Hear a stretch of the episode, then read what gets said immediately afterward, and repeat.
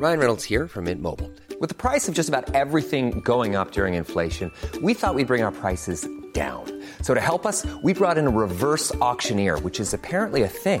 Mint Mobile unlimited premium wireless. Ready to get 30, 30, bit to get 30, bit to get 20, 20, 20, bit to get 20, 20, bit to get 15, 15, 15, 15 just 15 bucks a month. So, Give it a try at mintmobile.com slash switch.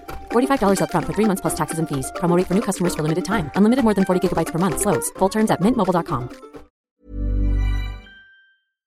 mukashimukashi.audio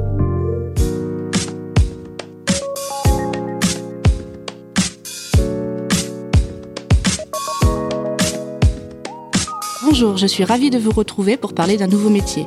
Pour ce nouvel épisode des Petites Mains, nous allons parler d'un métier aussi rare que mystérieux, d'un savoir-faire artisanal d'exception, un métier de passion, aussi beau que les objets qui voient le jour dans ces ateliers. Nous allons découvrir ensemble le métier d'éventailliste, en compagnie d'une spécialiste en la matière, Madame Anoguet. Bonjour, bonjour à vous. Merci de nous recevoir dans votre euh, merveilleux atelier. Donc là, les auditeurs n'ont pas la chance que j'ai, malheureusement, de voir le, le lieu magnifique dans lequel nous sommes là, nous sommes aujourd'hui. Euh, quel est ce lieu, Madame Auguet Alors nous sommes installés au Deux Boulevards de Strasbourg et c'est- un atelier qui est installé dans le quartier de les- des éventaillistes. Euh, C'était le fleuron à la belle époque. Tous les métiers de la mode étaient dans ce quartier parce que tout se passait sur. D'abord, Paris était capitale de la mode et tous les éventaillistes étaient installés dans le quartier. Et vous travaillez encore ici aujourd'hui, vous? Oui, euh, moi je suis arrivée en 1960 et c'est mon père qui avait racheté le dernier atelier de création en, à cette époque-là, puisque le monsieur était âgé et il voulait arrêter. Il avait quand même 84 ans, il, est, il était assez légitime pour partir. Oui, c'est sûr. Et mon père, il voulait pas que ce métier disparaisse. Il a racheté euh, cette maison en 1960 et c'est comme ça que j'ai commencé à travailler. Et j'étais toute jeune, j'avais 14 ans. Oui, parce qu'il faut dire effectivement pour les auditeurs que vous êtes une spécialiste en la matière, mais pas nouvelle. Vous êtes une spécialiste de, de, de père en fils, de père en fille, de génération en génération. Donc c'est en fait ce métier est déjà dans votre famille depuis très longtemps. C'est-à-dire, euh, il y avait deux métiers dans l'éventail. Les tabletiers qui étaient chargés de faire la monture, c'est Louis XIV qui avait séparé les corporations, tout au moins l'initiative de Colbert, Mhm. et les éventaillistes. Et euh, dans ma famille, on était tabletiers. Donc tabletier, pour, pour les gens qui ne savent pas ce que c'est euh, exactement, parce qu'en fait nous avons des auditeurs qui sont initiés, puis d'autres moins. Donc effectivement, le, le- le- la tabletterie, c'est le métier en fait qui fait, qui, qui, qui fabrique en fait la structure rigide euh, que généralement on tient à la main. Voilà la monture, exactement. Et pourquoi ils étaient installés dans l'Oise? Parce que toute la marchandise arrivait par les bateaux, ils arrivaient par le Havre, ils arrivaient par Dieppe, et après ça transitait euh, vers Paris pour être travaillé. D'accord. Et dans l'Oise, en fait, il y a, il y a encore cette activité de tabletterie? Les tabletiers ont disparu, il Ah. reste un musée de la nacre et de la tabletterie, mais malheureusement tous les tabletiers ont disparu parce que évidemment la mode, les événements historiques ont fait qu'il n'y a plus la demande pour fabriquer autant de montures. D'accord. Et donc là, si on parle un petit peu de votre euh, donc du métier, donc en fait, il est divisé en deux parties, Deux. comme vous venez de nous l'expliquer. On a la tabletterie qui est la partie dure, Mhm. et en fait après l'éventailliste, donc qui est la décoration. Voilà, c'est ça. Alors si on parle de la tabletterie, euh, vous fabriquez ça de quelle manière et dans quelle matière Alors ça, c'était travaillé dans l'Oise, donc à l'atelier de mon arrière-grand-père qui avait fondé cet atelier en 1879. Et on y travaillait les nacres, les, les ivoires, les cornes, l'os. Et le bois, il y avait des, des spécialistes plutôt sur le bois, mais dans ma famille, c'était plutôt ce- ces spécialités-là. Et puis après, il, fallait une quinzaine de spécialistes pour fabriquer une monture. Ah oui. C'est-à-dire, il y avait celui qui débitait la matière, après, il y avait le polisseur, celui qui choisissait les couleurs, tout au moins pour la nacre. Et puis après, il y avait la- le façonnage, la gravure, la sculpture, euh, la dorure, euh, tout plein de, de corporations. C'est un vrai métier d'équipe. hein. Oui, voilà, c'est ça. Oui, oui, c'est, oui, oui. Et il y a autant, il n'y a pas, il a pas un accessoire qui regroupe autant de métiers, parce qu'après il y en aura d'autres aussi pour les les ventaillistes. Alors en fait, donc si on est bien d'accord, le donc le, le métier de tabletier donc se faisait dans l'Oise. Exactement. Et par contre, le métier d'éventailliste, donc la décoration, se faisait à Paris. Voilà, parce que Paris, évidemment, c'était plus facile pour euh, vendre, pour la commercialisation que dans l'Oise, puisque tous les transports étaient sur Paris. Bien sûr. Et la diffusion se faisait sur Paris. Et puis. Euh, Et dans quelle matière alors ça se faisait faisait Alors, les, les- il fallait d'abord choisir la monture. Les éventaillistes choisissaient la monture. D'accord. Et après, on faisait la feuille en fonction de la monture, parce que c'est ce qui guide, si vous voulez, la fabrication de la feuille. On ne peut pas associer tout et n'importe quoi ensemble. Voilà, exactement. C'est plus technique que, que l'on pense. Oui. Et euh, là, à partir de là, ben, en fonction de la monture, on va faire soit des éventails avec des pots, soit au 18e, on faisait que des pots, à vrai dire. Et hein. de peau de quoi exactement? Alors, allez, au 18e, on faisait des pots de velin, des pots de canepin, des pots de chevreau, on appelle ça, Oui. la peau de cygne, entre guillemets. Mhm. Et puis, euh, il y a eu euh, l'invention d'un moule à plisser qui a fait que ça a facilité la- le montage des éventails, le plissage. Oui, tout à fait. Et là, on a pu faire des dentelles, des organzas, des, des soies. Et puis après, il y aura l'évolution de la mode. On fera des plumes, on fera toutes euh, sortes de décorations sur l'éventail. Oui, parce qu'on peut dire déjà que l'éventail euh, en lui-même, c'est un objet qui existe depuis presque la nuit des temps, j'ai envie de dire. Exactement, ça avait trois fonctions, c'était s'éventer, chasser les mouches et attiser le feu. Il faut pas oublier par contre que l'éventail, hein, ça devient, c'est d'abord les hommes qui vont l'utiliser. D'accord. Parce que ce sera un symbole de puissance, d'autorité, de dignité. Bon, à l'époque, on disait que ça pouvait être réservé qu'aux hommes. Et là, vous pensez à l'époque des Égyptiens, par exemple? Voilà, exactement. Tout en Camon, il avait des éventails. Et on a trouvé deux éventails dans sa tombe. Il y en avait un euh, avec euh, des lapis lazuli, qui était le symbole de longévité, et euh, avec du du bois d'ébène, et puis l'autre en bois doré. Et dessus, sur le, la partie fixe, c'était ce qu'on appelait des écrans à l'époque. C'était pas des éventails pliés avec des plis. C'était fixe. Ah Donc, oui, des éventails fixes, c'est ça oui, c'est ce qu'on appelle des écrans. Et là, c'était des plumes d'autruche qui étaient montées sur cette partie rigide. Et sur la partie rigide, on voit tout en camon qui va à la chasse aux autruches. Donc on le représente déjà sur ces éventails. Ah oui, il y a vraiment les scènes. Il y a déjà la mode dès le départ des scènes de voilà. Qui voilà, sont, on le grave, on le sculpte, ou alors après on l'enjolive aussi avec les pierres précieuses. Et puis il y a aussi euh, les grands éventails là, avec lesquels Bah, on éventait comme ça justement Voilà. le pharaon, Et etc. C'est le flabellum. C'est les, et à vrai dire, le flabellum, c'est pas les Égyptiens qui ont donné le nom, c'est les Italiens. Mais euh, à l'époque euh, des Égyptiens, on n'a pas la traduction par rapport aux hiéroglyphes égyptiens. Parce que en fait l'éventail, il y a eu, on va dire, généralement on peut dire qu'il y a eu deux grandes périodes où il a particulièrement été à la mode. C'est le 18e siècle premièrement. Voilà. Alors ça a d'abord été le 18e. euh, en France, déjà, c'est Catherine de Médicis qui a ramené la mode des éventails au XVIe siècle. Quand elle s'est mariée Henri II, c'est elle qui l'a diffusé dans l'Europe entière. D'abord à Florence, puisqu'elle était d'abord à Florence. Et puis euh, là, il y a eu toutes les cours avec les Valois, les, les bals et tout ça.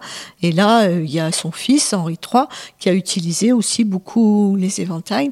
D'abord, c'est d'abord elle. Et après, sous Louis XIII, non, ça, lui, c'était plutôt intellectuel. Il n'y a pas de fête euh, vraiment. Il, il faudra attendre de Versailles avec Louis XIV. Et là, il y aura évidemment les grands Oui. bals. Il y aura les, les, dans les jardins, on va se promener l'après-midi.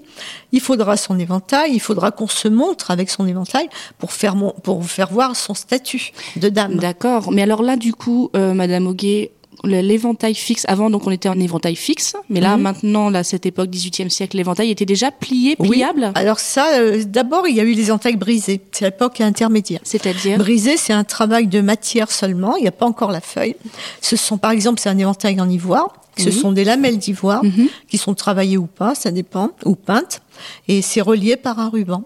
Et ça, c'est au début de- du règne de Louis XIV, ils étaient comme ça. Donc tout en dur, si on peut dire, Oui, mais ça se plie quand même. Oui, ça se, ça se glisse. Rétracte. Voilà, ça, ça se glisse plutôt. D'accord. Les brins se glissent l'un sur l'autre. Donc ça a commencé. Donc on passe du fixe, Oui. ensuite donc en rigide, Mais oui, voilà, et brisés. et donc les brisés, et ensuite donc l'éventail tel que nous le connaissons plus aujourd'hui, on Voilà. va dire. Quoi, il y a encore des éventails brisés, les Chinois en font encore pas mal, mais maintenant c'est le plus usuel évidemment, c'est les éventails pliés.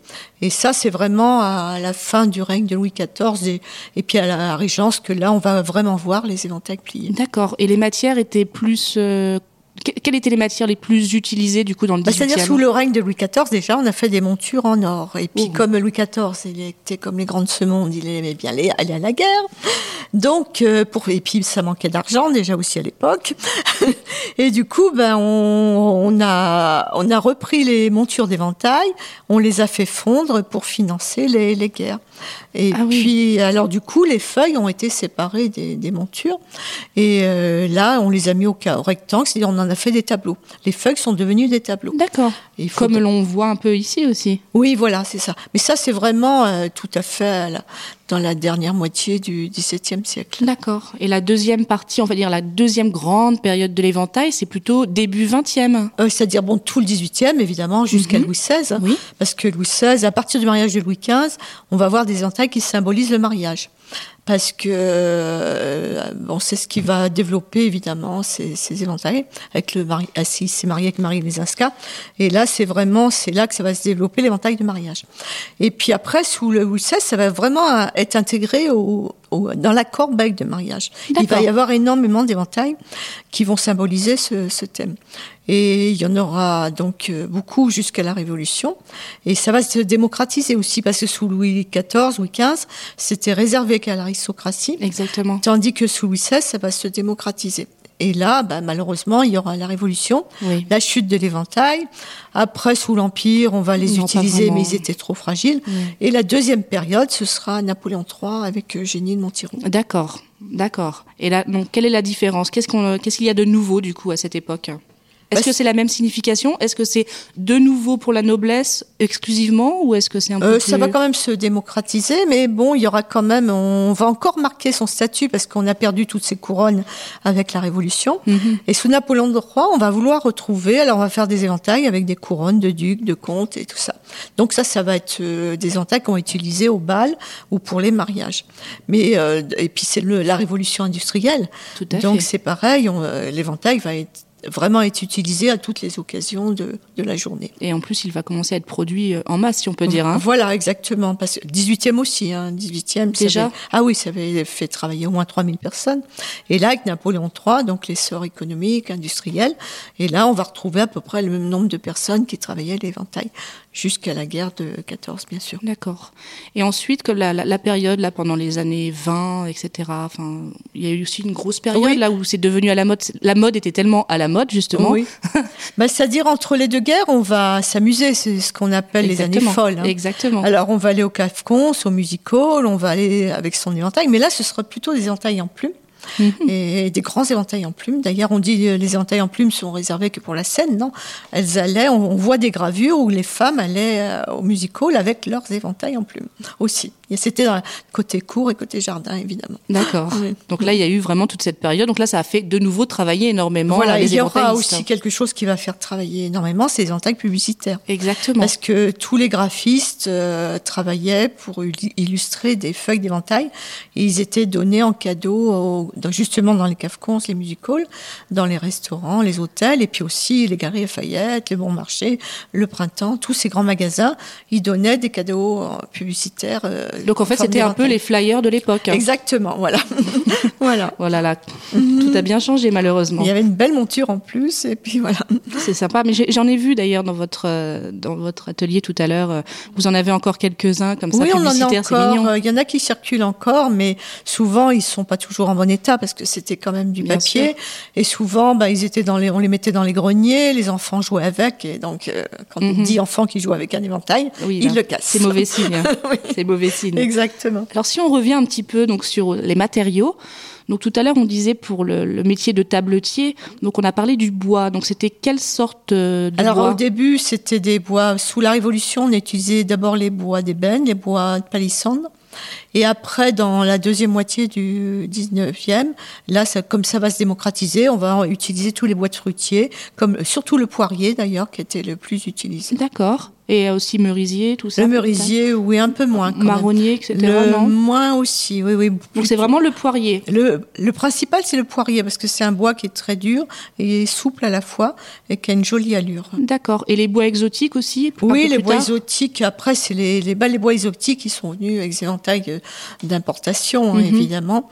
Alors, euh, c'était du bambou, évidemment, principalement. Oui, parce qu'il faut dire, effectivement, pour les auditeurs, il faut rappeler qu'on a une énorme culture aussi de l'éventail en Asie, notamment en Chine et au Japon. Exactement, parce que euh, toute cette mode de l'éventail est revenue avec le d'Extrême-Orient avec les navigateurs portugais. Et oui. Et c'est eux qui ont ramené les éventails euh, d'Extrême-Orient. Exactement. Et d'ailleurs, euh, en Chine et au Japon, c'était une grande tradition. C'est pour ça qu'ils l'ont malheureusement avec les révolutions en Chine, ils ont ils ont plus d'éventails et c'est pour ça qu'ils viennent en racheter maintenant en salle des ventes parce que eux, ils ont perdu cette culture de l'éventail et ils voudraient vraiment la retrouver parce que les éventails tout simples pour eux c'est les éventails publicitaires. Ensuite, nous avons également la nacre. On peut en parler un petit peu. Donc la nacre a des à des provenances différentes hein, et en plus des couleurs différentes. Exactement. Ce qui est très joli dans la NAC, c'est que selon les mers aussi, parce que vous avez la mer du Japon, l'Australie, ça va être des nacres blanches. Vous allez aller en Polynésie, ce seront des éventails, des pardon, des montures très irisées, des, des nacres très irisées. Oui, dans les bleus, dans les gris. C'est-à-dire il y a des nuances de rose, de vert, de bleu. Et par contre, pour assortir tout, parce que pour faire une monture, on peut pas prendre qu'une une coquille. Une seule et même pièce. Oui. Voilà, on, on peut pas prendre une coquille entière. Pour bah faire une monture, on est obligé de prendre des petites parties, ce qu'on appelle les ébauches, et après de les assembler. Et pour assembler, bah, va falloir trier toutes ces nacs pour que, quand c'est terminé, qu'on ait l'impression qu'il n'y ait qu'une seule euh, partie, au lieu d'en avoir deux ou trois. Oui. Et ça, c'est les, les, plus belles, évidemment, c'est les Antilles et puis la, la, Polynésie. Et là, les couleurs, donc on est dans les, dans les roses, les Voilà, c'est les burgos. Les, pour moi, la plus belle des nacres, c'est les burgos. D'accord. Ce sont les burgos, pardon. Ensuite, nous avons aussi l'écaille. Donc, ah. écaille essentielle, ça veut dire quoi? Écaille de tortue essentiellement? Alors, c'est de l'écaille de tortue, mais la tortue de mer. Mm -hmm. Et là, ça vient principalement de l'océan Indien, de Madagascar. On en trouve aussi à Cuba également. Et là, ça se travaille à chaud, les cailles. La naque, ça se travaille à froid, et les cailles, ça se travaille à chaud, par euh, phénomène de soudure. D'accord. Ensuite, nous avons aussi l'ivoire. Alors l'ivoire, euh, l'avantage de l'ivoire, c'est qu'on peut travailler dans une seule défense. Oui. Il suffit seulement de l'ouvrir en deux, de la redresser. Et là, du coup, on peut faire. C'est pour ça qu'on a fait beaucoup d'éventails brisés, c'est-à-dire sans feuilles, avec des montures en ivoire, parce que là, on pouvait faire qu'un seul tenant dans la Je dans comprends. la défense. Ensuite, nous avons de la corne. Oui, alors la corne, il y a un petit inconvénient. Bon, c'est de la corne de vache, hein, la plus belle, c'est d'Argentine ou d'Irlande, parce qu'ils ont des beaux pâturages et ça donne beaucoup de calcium et donc ils ont, ils ont des jolies cornes. D'accord. Là, l'inconvénient de la corne, c'est quand si on la travaille trop sur la pointe, parce qu'elle est beaucoup plus courbée que la défense d'ivoire, Oui. et si on la travaille trop sur la pointe, et ben elle reprend sa forme d'origine avec le temps. Il faut faire très attention quand on travaille de la, de la corne. D'accord, quand même. Et ensuite, nous avons aussi de l'os. Alors, c'est le l'os os- de quoi? Alors l'os de, de vache aussi, il y a le, on prenait des fois l'os de, de cheval. Pareil, c'est comme euh, on prend les plus beaux, c'est l'Argentine ou, ou l'Irlande pour les mêmes raisons qu'on a invoquées pour la corne. Il y en avait aussi aux abattoirs de Paris, mais là on reconnaît l'os, il est plus poreux, il y a des petites veines noires à l'intérieur. D'accord. Et en- du coup, ça veut dire que chaque matière euh, égale euh, une personne différente, j'imagine? Tout le monde. La personne qui travaille le nacre ne sait pas travailler l'écaille, ne sait pas travailler l'ivoire. Voilà, et ce sont des personnes différentes qui travaillent euh, chaque matière parce que la technique est différente. Effectivement. Par contre, le graveur, le sculpteur, lui, va pouvoir intervenir sur tous les matériaux. Et au jour d'aujourd'hui, est-ce que les personnes euh, travaillent encore ces, ces matériaux? Enfin, en tout cas pour ceux qui sont encore autorisés? Ben, c'est-à-dire euh, oui, il y avait euh, bah, l'ivoire, il est, il y a une convention. Oui. Ah, bon, elle a- il y a eu une interdiction qui avait été euh, décrétée l'année dernière, mais Mhm. il y a eu une telle pétition que finalement été levé parce qu'on n'avait plus le droit de vendre du tout d'ivoire, ce qui est inconcevable. Parce qu'une vierge du XVIe siècle, où, euh, euh, bon, on pouvait pas savoir à l'époque, il n'y avait pas d'interdiction pour travailler ce- cet ivoire. Alors cet ivoire, il est sous la régie de la Convention de Washington. Et quand euh, il faut avoir déclaré son stock, et à chaque fois, c'est ce qu'on appelle un certificat CITES. On a besoin d'un certificat CITES pour travailler. C'est essentiellement pour, euh, pour l'ivoire, là, on parle. Pour hein. l'ivoire, c'est réglementé. voilà. D'accord. Et les, par contre, l'écaille, la nacre, euh, les bois précieux, Pour la corne, tout ça. les nacres sont autorisés. Le burgo, on parle peut-être euh, d'une réglementation peut-être à venir. L'écaille est interdit aussi. D'accord. Voilà. Donc, en fait, ça veut dire que si au jour d'aujourd'hui, on travaille encore ces matériaux, c'est par rapport à de vieux stocks. Voilà, exactement. D'accord, Oui. très bien. Moi, j'ai de la chance que mon père a beaucoup stocké et quand il y a des ateliers qui fermaient, il sauvait toutes ces matières qui auraient pu être euh, jetées, quoi. D'accord. Ouais. Et il y a encore beaucoup de personnes qui travaillent au jour d'aujourd'hui ces matériaux? Ben, malheureusement, non. Les tabletiers ont disparu avec la mode de l'éventail. Il n'y a plus de demande. Donc, les tabletiers ont disparu, les éventaillistes aussi. Et c'est ça qui a fait, il n'y a plus assez de travail, quoi. Alors du coup, on... Ils ont dû se reconvertir et souvent ils se, se, sont reconvertis dans les boutons, la bijouterie fantaisie. C'est ce qui a été le cas de l'atelier de mon père. D'accord. Et donc euh, aujourd'hui, si on veut réaliser une monture dans, dans, ces matériaux, en fait, ça veut dire qu'on ne peut plus, on doit travailler avec des montures déjà existantes que nous avons en stock. Enfin, que oui, vous avez en stock. Bon, nous, on en a pas mal en stock, effectivement, on peut les moderniser.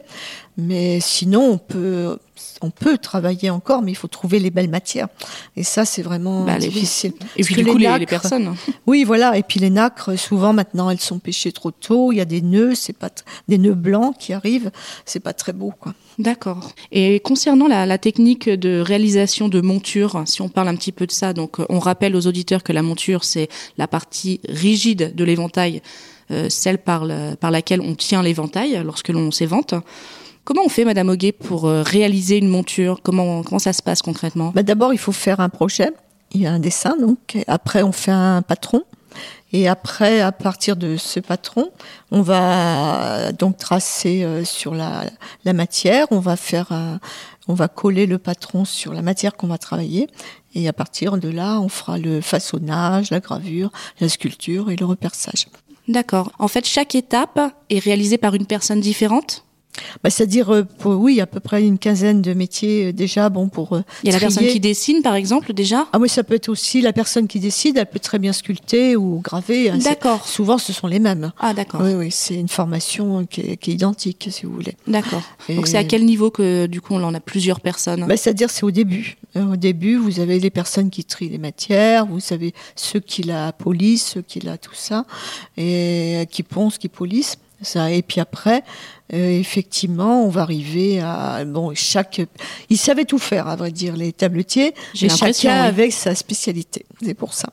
Effectivement, et dire que tout ça, nous n'en avons plus au jour d'aujourd'hui, c'est un petit peu triste. Oui, bah, c'est-à-dire oui, ça, euh, il faudrait euh, effectivement reformer des personnes, mais bon, il faut qu'il y ait une demande, c'est ça. Et oui, mais qui pourrait reformer ces personnes? Il existe encore des personnes qui savent faire ce métier? Bah, vous, vous le savez le faire, Madame bah, Moi, je suis pas tabletier. Bon, je Ah sais oui. comment ça se fait, mais euh, je sais pas euh, bien travailler la nacre, par exemple. J'ai pas appris. Je sais faire de la restauration, Mhm. mais j'ai pas appris à débuter et à travailler la nacre. D'accord. Parce que c'est vrai que donc, du coup, si demain on a quelqu'un qui veut euh, apprendre le métier de tabletier, là, ça va être un petit peu difficile. Oui, ça, ça va être assez difficile, effectivement. Mais puis les documents, malheureusement, de fabrication, on en trouve très peu parce que c'était un, un savoir-faire qui se transmettait oralement et euh, sur la pratique, quoi. Mais euh, c'est vrai qu'il n'y a pas vraiment d'écrit sur la technique des éventails. Heureusement que mon père a, a écrit tout ça. Puis il y, a, il y a eu deux livres quand même sur la technique au 19e siècle. Mais c'est grâce à mon père qu'on peut, on peut trouver tous ces écrits. D'accord. Et là, vous êtes euh, donc vous êtes parce qu'il faut quand même dire aux auditeurs que vous vous avez été nommé maître d'art en 1994. Oui, c'était la première euh, promotion des maîtres d'art. Les maîtres d'art, c'était l'inspiration des trésors vivants du Japon. Mhm. Et donc, le ministère de la Culture a je trouvais intéressant de recréer la même chose, sauf qu'on n'a pas les mêmes statuts qu'au Japon. Et nous, on n'est pas au Japon, ils sont salariés à vie. Ah. Et malheureusement, nous, on ne l'est pas. Et il y a des maîtres d'art qui n'ont pas pu continuer aussi. Et moi, je suis en difficulté aussi à cause de ça, parce que si j'avais un salaire à vie, bon, euh, ce serait beaucoup plus facile pour moi. Évidemment. Mm. Donc en fait, ici en France, on a juste le titre, Voilà, derrière, c'est un titre honorifique. On, on a l'exigence de former un, un, un élève. Et voilà, c'est ça. Si l'élève ne veut pas continuer, il y a le risque que le métier euh, disparaisse aussi. hein. Et est-ce que vous formez d'ailleurs à Moi, j'en ai formé Ouais. deux. Un, une, une pour euh, la première, c'est après 94. Et Elle a été formée en 95 jusqu'à 96. Et puis après, j'en ai reformé une en 2008. D'accord. Euh, Quand il y a eu, parce qu'on a le droit d'en former qu'un. Ah. C'était vraiment très restrictif. Et puis en 2008, on a eu la possibilité d'en former deux. C'est-à-dire une deuxième, on a eu le droit à une deuxième élève. Et puis j'ai commencé à en former une et malheureusement, elle a été très malade et elle a dû arrêter. Mais j'ai formé d'autres personnes entre deux, en dehors du système de, des Oui. maîtres d'art, du processus des maîtres d'art. Mais c'est fou cette histoire d'avoir l'autorisation de former qu'une seule personne. Bah, oui, c'était. On est vraiment limité à tous les niveaux. hein. Exactement, parce que euh, c'est je- même il y a des élèves au bout d'un an, deux ans qui arrêtaient, et après il fallait recommencer, et c'était compliqué quoi. Et là, on a plus d'assurance avec euh, deux personnes. D'accord. Et là, vous avez, euh, il y a- vous savez combien de, vous êtes combien d'éventaillistes d'ailleurs euh, en a à peu France près là cinq, euh, oui, cinq, six éventaillistes En en, France, hein oui. Donc deux que j'ai formés. Et vous, la particularité que vous avez ici, déjà, vous êtes, si on regarde les dates, vous êtes la maison la plus ancienne, avec. Duvel-Roi. Euh, Duvel-Roi a été fondée après, la maison Caisse a été fondée en 1805. Et puis, euh, et puis, la- 1805. Et puis après, euh, la, et puis de, Duvel-Roi, c'est, puis après de 1835 à peu près, 29, 30, dans les années 30, quoi. 1830. D'accord, d'accord, Voilà. d'accord. Donc vous êtes au jour d'aujourd'hui la maison la plus ancienne. Voilà. Et puis, euh, c'est-à-dire ici, il y a eu deux réunions de maisons. Il y avait celle euh, du créateur et puis une autre euh, maison qui était implantée boulevard des Capucines, qui avait une boutique boulevard des Capucines. Et en 1927, ça a été réuni. L'un des premiers rôles de, de l'éventail était de représenter le statut de la personne, en fait, si on, si on regarde Voilà. bien l'histoire. Et mais aujourd'hui, ce n'est plus du tout le cas. Si on utilise un éventail au jour d'aujourd'hui, c'est vraiment uniquement pour s'éventer. Et oui, mais quand même, on aime bien quand même se montrer à travers l'éventail. C'est devenu un accessoire de mode, ça c'est sûr. C'est grâce aux couturiers de la belle époque. hein. Vous avez Paul Poiret, vous avez des, des couturiers comme euh, de sa génération qui ont mis en valeur les éventails. Après, euh, Christian Dior avec le New, New Look aussi. Tout à fait. Et après, c'est venu vraiment dans l'accessoire qui, qui, qu'on représentait dans les collections de couture. Vous avez travaillé pour de nombreuses maisons? Ben, bon, Lagerfeld m'a fait beaucoup travailler dans les années 80, D'accord. mi- 1980. Oui, oui. Et puis euh, après, il y a eu la Croix. La Croix aimait bien les éventails. C'est Dommage qu'il ait arrêté. Ouais. Il a été Dommage chez- pour tout d'ailleurs. Oui, exactement. Euh, Là, je, c'était vraiment triste. Et puis après, il y a, il y a Christian Dior. Après, j'ai travaillé pour euh, Louis Vuitton, pour Hermès, des maisons euh, comme ça. Donc ça, ça donne Et- quand même du et c'est travail. lié au styliste, parce que si, si les stylistes n'aiment pas les éventails, j'ai pas de chance de travailler. Oui, j'avoue. Ouais. Et là, vous arrivez quand même à, à continuer à travailler pour la couture ou beaucoup moins? Ben, beaucoup moins quand même. Bon, il y a les jeunes que j'ai formés, eux aussi, euh, mettent en avant leur création pour travailler avec ces maisons-là. Et voilà, moi, je sais pas, j'ai pas la- l'instinct de la communication comme eux, ils ont maintenant, si Oui, bien sûr. Voilà. On peut pas tout Moi, savoir non plus, voilà. Madame Auguet. Moi, c'est la tradition, et puis eux, effectivement, c'est la communication, le marketing. On voilà, peut pas exact- tout savoir faire. Exactement, c'est ça. Quel est le plus, le, votre plus beau souvenir couture euh, d'éventail, de réalisation d'éventail? Est-ce que vous avez un beau souvenir particulier comme ça euh Ben, j'aimais bien aussi Galliano pour Dior parce que c'est un peu sa folie qui me plaisait parce que euh, vraiment puis bon c'est vrai que j'aime bien travailler aussi au dernier moment parce que je trouve que bon, oui parce qu'on dit on n'a pas le temps pour euh, faire mais si on fait trop tôt on ça vient pas on recommence on Ça se recommence tasse. hein, oui, voilà. Alors quand on travaille au même moment, ça part et puis après, voilà, ça, ça va en crescendo, quoi. Et c'est quelle est la matière que vous préférez travailler de manière Ah, générale moi, j'aime beaucoup la, la plume et la dentelle. Moi, c'est vrai que c'est la plume, c'est elle qui nous guide. La dentelle, on en fait quand même ce qu'on en veut quand même. ouais. Et vous, bah oui, j'imagine. Mais vous travaillez avec Je dis pas que j'aime pas la peinture, mais la peinture, euh, ça revient toujours pareil sur les éventails. Vous avez les scènes galantes. Évidemment, ça, j'aime bien les peindre. Mais par contre, je suis pas très bonne en peinture moderne. Ça, faut dire ce qu'il y a. D'accord. Mm. Mais quand on parle de quand on parle de dentelle, euh, quand on voit un, un éventail euh, ancien, on voit que la dentelle a vraiment été réalisée en forme pour À l'éventail. l'époque, euh, À l'époque. à- au 19e, euh, les, toutes les dentelières travaillaient avec un patron qui suivait la monture, évidemment, et chaque dentelle était unique pour aller avec la monture. Donc, elles avaient euh, un gabarit pour euh, chaque feuille. Et aujourd'hui, ça se fait plus vraiment ça ou ça Bah, peut encore se le faire problème, c'est que ça revient très très cher. On pourrait, les dentelières pourraient faire, Oui. mais ça a tellement d'heures de travail que personne pourrait se l'acheter. Donc aujourd'hui, quand on voit un éventail en dentelle, c'est un morceau de dentelle qui a été coupé. Alors, euh, euh, pas, pas n'importe comment. J'imagine. On achète la, la dentelle à Caudry ou à Calais. Oui, bien et là, il y a encore les grands denteliers. Et on achète une dentelle au mètre et après, on achète le galon. euh, qui est en forme de coquille. Et là, on va découper ce galon et on va l'appliquer tout autour de la feuille qu'on a coupée pour faire comme une dentelle euh, ancienne. Pour faire la finition. Euh, Pour oui, pour donner la forme de la la coquille va donner la forme de la dentelle à l'ancienne. D'accord. On va essayer de parler un petit peu du, du langage de l'éventail. Il paraîtrait qu'il y a eu un langage de l'éventail. Vous y croyez ou pas? Oui, il y en a eu, oui, oui, il y a quand même des, des textes qui relatent le langage de l'éventail. Bon, on dit que déjà sous l'Inquisition espagnole, les, les Espagnols, évidemment, ils ont toujours été un petit peu surveillés, dirons-nous. Ils faisaient passer des codes secrets euh, à travers les, les feuilles d'éventail. Alors, euh, on dit que c'était inspiré de ça, et puis au XVIIIe siècle, bah, à Versailles, on s'ennuyait un petit peu, et donc il a fa- ils ont créé un langage de l'éventail pour s'amuser. Et là, c'était vraiment euh, euh, bon, c'est vrai, c'est ce qu'on dit, c'était vraiment le, le, le nec plus ultra de, de savoir euh, utiliser le langage de l'éventail. Donc finalement, ce n'est pas qu'un mythe, c'est une réalité. Non, non, parce que on- il y a, il y a quand même des textes qu'on peut retrouver, oui. Oui, oui. Ça aurait pu être une légende, effectivement. Non, on aime, on aime que ce soit vrai, ça nous plaît. J'ai même lu dans un, dans un livre qu'au XVIIIe siècle, l'éventail servait aussi de, de, de carte, de carte de visite. Vous l'avez vu ça Ça vous dit quelque chose ou pas? Où les dames, en fait, laissaient leur, euh, leur, nu- pas leur numéro, bien Ah, sûr. c'est ce qu'on appelle. leur les- adresse oui, il y a ou- aussi les carnets de balles aussi. On, plus tard, c'était euh, vers 1830, l'éventail c'était utilisé comme carnet de balles, mais c'était des éventails brisés, c'est-à-dire que des brins dans une seule matière. Et là, on inscrivait le nom de son cavalier au dos. C'était fait avec du carton bouilli qu'on appelle la peau d'âne. Et là, on inscrivait soit la danse, soit le nom de son cavalier au dos. Mais euh, les cartes, euh, moi, j'ai pas de, j'ai pas de spécimen que j'en ai jamais vu des, euh, des cartes de visite avec éventail. Ça s'est fait après, à la fin du 19e.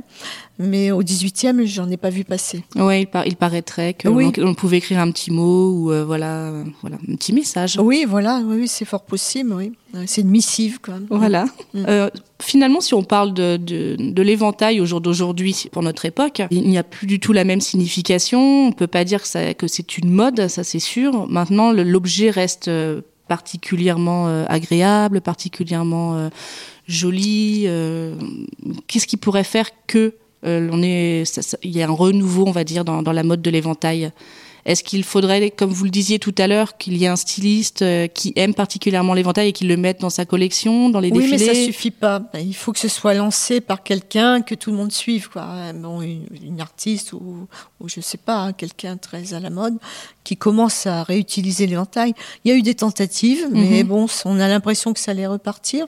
Et puis finalement, ça retombait comme un soufflet. Et avec les chaleurs, par contre, on- là, on voit vraiment des jeunes femmes qui réutilisent euh, l'éventail. Oui, même. moi-même, j'en utilise quand il fait chaud, effectivement. Oui, oui. En plus, Ça- du coup, c'est écologique. hein. C'est écologique, puis c'est une gest- gestuelle qui est très très agréable. Mais il faut dire que l'éventail, il avait été détrôné dans les années 20, juste 1920 justement, parce que la femme s'est émancipée et donc elle pouvait pas avoir la cigarette, l'éventail, c'était trop. Alors euh, du coup, euh, Elle a choisi la cigarette. ouais, voilà, pour son malheureusement pour elle. D'accord. Il existe aussi des, des associations aussi de défense de l'éventail. Donc, euh, la FANA et la FCI. Oui, ce sont des, évent- des, des collectionneurs d'éventail. D'accord. Voilà, c'est euh, donc il y a le FANA et puis donc il y a des collectionneurs aux, aux États-Unis, en Angleterre. Il y a aussi un club, euh, une association aussi en Italie également. Et vous-même, vous faites partie d'un Oui, du club cercle de l'éventail qui est à Paris. Oui, oui. D'accord. Parce qu'il faut dire en fait aux auditeurs, c'est que vous avez une une collection euh, assez euh, assez exceptionnelle. Et d'ailleurs, vous en aviez fait un musée. Oui, alors le musée, il a été créé parce qu'on était euh, le lieu. Le musée, il a été créé dans le lieu d'activité. Et on a une pièce qui, est- qui a été classée au monument historique après. Et là, c'était le premier salon de vente de la fin du 19e. C'est ce qu'on appelle les showrooms maintenant. Et elle a été créée spécialement pour la vente et l'exposition des éventails. Et c'est la pièce dans laquelle nous sommes là maintenant. Exactement. Donc, elle est classée au monument historique et c'est une pièce qui crée des problèmes maintenant parce qu'il y a que le mobilier qui est classé.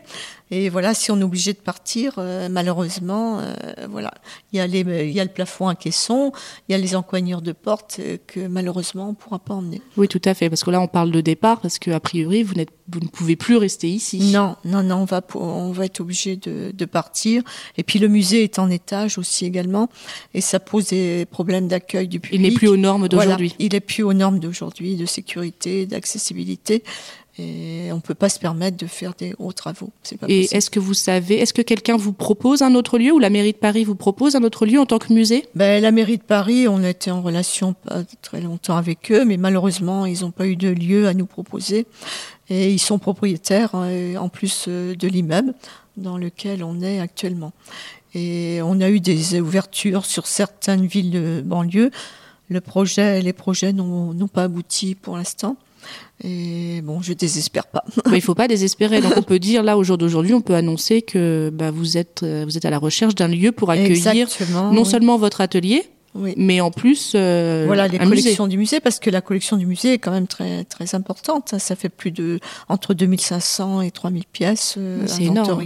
C'est quand même énorme. On peut dire c'est quand même une des plus grandes collections au monde. Ben, en collection d'éventail, effectivement, bon, je pense qu'il y, y, a des musées qui en ont. Le musée euh, d'Angleterre, le mm fan, le à Greenwich, ils ont beaucoup d'éventails. Il y a une fondation aussi en Allemagne. Il y a des collectionneurs qui ont pas mal d'éventails, mais seulement nous, on est le seul musée qui montre les techniques de l'éventail, les techniques de fabrication, les montures d'éventail. Et, oui. et ça, personne ne l'a dans le monde entier. C'est sûr. il ne faut pas que ça se perde. Donc, euh, si c'est ce patrimoine-là qu'il faudrait protéger. Et oui. Parce que il ne faut pas que tous ces établis, ces outils disparaissent. Euh, après, c'est fini, qu'on n'aura plus de mémoire sur la fabrication de l'éventail. Non, ce serait trop triste. Donc là, on peut aussi s'adresser à toutes les personnes qui nous écoutent. Si vous avez une idée pour euh, aider Madame Auguet, en fait, euh, pour, pour avoir un nouveau lieu pour accueillir la collection et faire un nouveau musée, euh, ça serait. Vous, bah, écoutez, contactez-nous comme d'habitude, hein, parce que vous êtes plusieurs personnes à nous contacter. Donc, euh, contactez-nous, continuez de nous contacter et de faire vos demandes ou même vos propositions dans ce cas-là. Et effectivement, nous ferons suivre à Madame Auguet, euh, qui, qui forcément vous écoutera avec beaucoup d'attention. Euh, Madame Auguet, si on veut aujourd'hui euh, faire une formation euh, d'éventailliste, on fait on fait quoi? Il y a une école ou pas? Ben, Il n'y a pas d'école de formation malheureusement. Vous pouvez faire une école d'art appliqué. Mhm. Et puis après, mais malheureusement, il faut être formé sur sur le tas parce qu'il n'y a pas de structure à l'intérieur des écoles traditionnelles pour l'éventail. Et ça n'existe pas. À l'école Boulle, il n'y a pas de, de, section pour les montures. Dans les autres écoles qui font de l'art appliqué, comme l'école Étienne, les bon, il y a des écoles de broderie qui font un petit peu de feuilles d'éventail, mais elles n'ont pas de structure euh, inhérente à l'éventail. Donc on ne peut que en fait se former avec une personne comme vous. Voilà, c'est ça. Il faut venir sur le tas et se former. Mais c'est quelqu'un qui a fait une école d'art appliqué. Il faut à peu près quand même 2-3 ans pour être formé. Bon, ça dépend si on est doué ou pas. Oui, bien sûr. Vous, vous êtes né dedans. Ouais, moi, j'ai pas choisi. Mais ça vous plaît quand même. Hein. Oui, ben, au début, pas tant que ça, parce qu'il fallait abandonner l'école. J'avais 14 ans. Euh, toutes mes copines étaient encore à l'école. Et bon, euh, je me sentais quand même contrainte et forcée. Oui. Et puis, petit à petit, euh, c'est venu après. Et puis, quand mon père est décédé, là, je, je me dis, il faut que je porte le flambeau. Aussi. Et j'ai une responsabilité, justement, pour, pour transmettre et tenir tout ça. C'est certain c'est certain. En tout cas, c'était c'est une belle maison. C'est le fait qu'en plus ce soit une, maison familiale, ça ajoute en plus de la valeur. Oui, c'est ce que aiment les, plus les étrangers que les Français d'ailleurs. Mm. Les, euh, les étrangers qui viennent visiter, euh, ce qui leur plaît, c'est justement cette transmission, cette tradition, cette histoire. Euh, parce que l'histoire de l'éventail, quand même, il n'y a pas que les histoires familiales, il y a aussi l'histoire que véhicule lui-même l'éventail à travers euh, tous ces passages historiques et de, de, mode à travers le temps. Mais c'est ce que nous aimons aussi, nous, euh, chez les Petites Mains.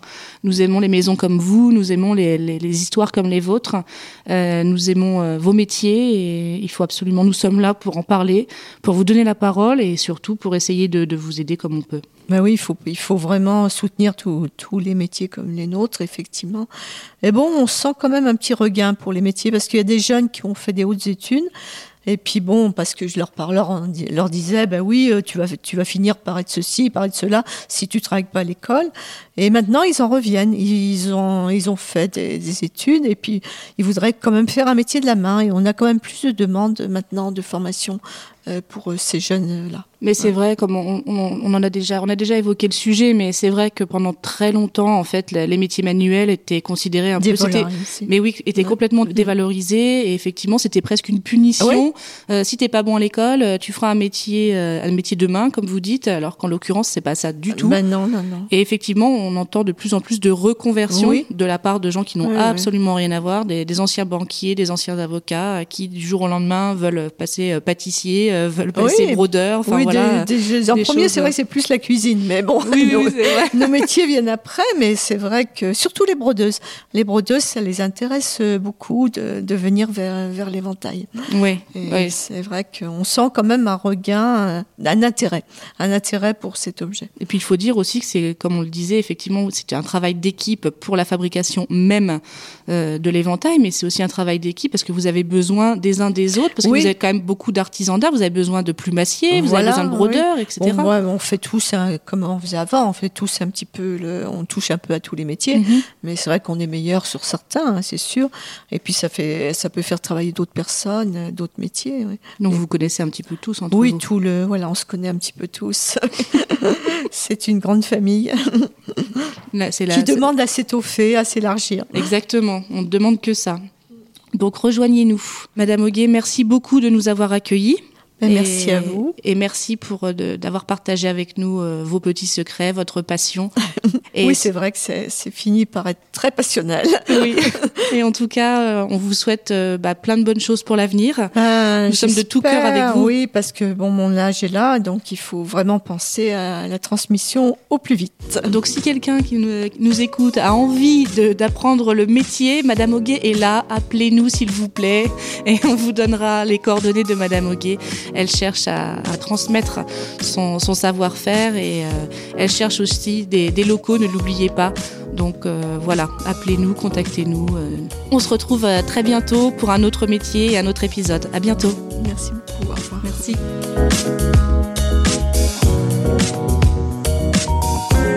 Vous pouvez retrouver les petites mains sur iTunes, SoundCloud et toutes vos applications de podcast préférées.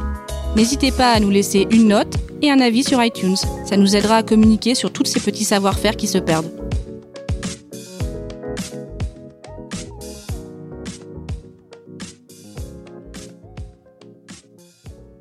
mukashimukashi.audio Ever catch yourself eating the same flavorless dinner three days in a row? Dreaming of something better? Well, HelloFresh is your guilt-free dream come true, baby. It's me, Kiki Palmer. Let's wake up those taste buds with hot, juicy pecan crusted chicken or garlic butter shrimp scampi. Mm. Hello Fresh. Stop dreaming of all the delicious possibilities and dig in at HelloFresh.com. Let's get this dinner party started.